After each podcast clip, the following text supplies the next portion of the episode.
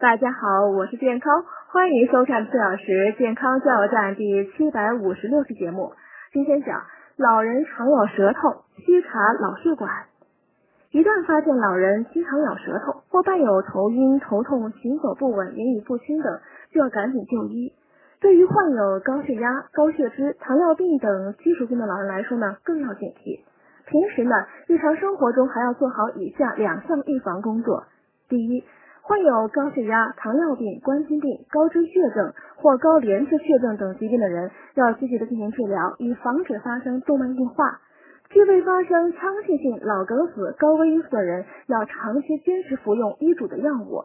第二呢，要改善饮食结构，少食用肥甘厚味及高盐高糖饮食。